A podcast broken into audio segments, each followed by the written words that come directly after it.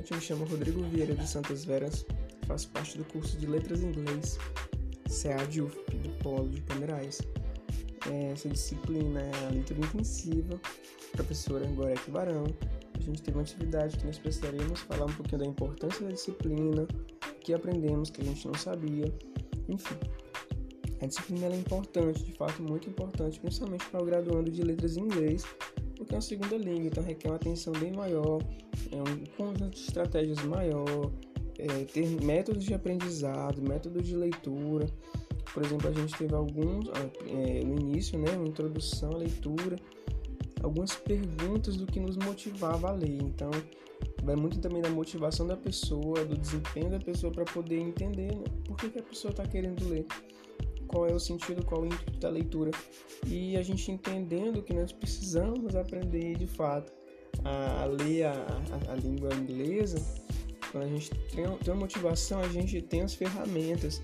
É, a gente pode aprender, por exemplo, ver pequenos textos e conseguir identificar palavras cognatas, repetidas. Já são de enorme ajuda ao ler um texto e construir um sentido.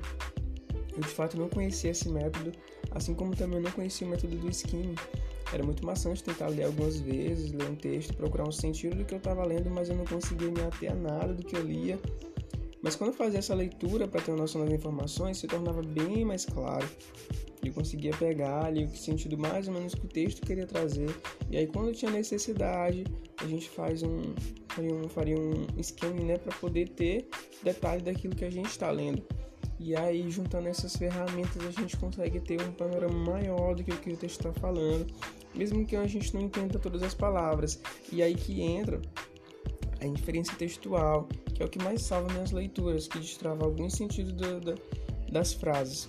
Quando eu leio, eu posso até não saber o que algumas palavras significam, mas o sentido, o sentido eu consigo pegar e dar continuidade da leitura, principalmente quando é, são leituras mais informais. Vão ter textos que a gente vai ler que não são tão formais, que a gente precisa ter essa inferência para poder perceber o que está sendo dito ali. Né? Mesmo que eu não consiga entender a, de fato, é, como num dicionário, que cada palavra significa, eu consigo me comunicar, eu consigo perceber, eu consigo entender o sentido. Outra coisa que eu até citei no meu material de seminário de morfologia da língua inglesa é que quando a gente consegue entender os léxicos das palavras, é, a gente percebe melhor o significado das frases. Quando a gente sabe que existe um prefixo, que tem um sufixo, né? Acho que eu falei que às vezes quando a gente coloca um sufixo vai se tornar ali um substantivo, quando a gente tira se torna ali um adjetivo, então é muito muito importante, é muito válido, é muito útil a gente perceber essas inferências, essas essa, esse léxico né, do, das palavras. Eu aprendi também a as orações imperativas elas não têm um é, os são ocultos, né? E isso é muito bom saber porque às vezes a gente se depara em frases que não tem não tem um sujeito específico para a gente ver, então a gente já subentende que aquela é uma frase imperativa e ele vai aparecer o oculto porque ele tá o sujeito porque ele tá oculto, desculpa.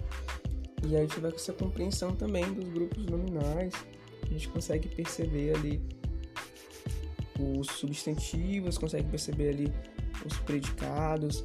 O bom de tudo é que não é necessário a gente se prender apenas a uma estratégia de leitura.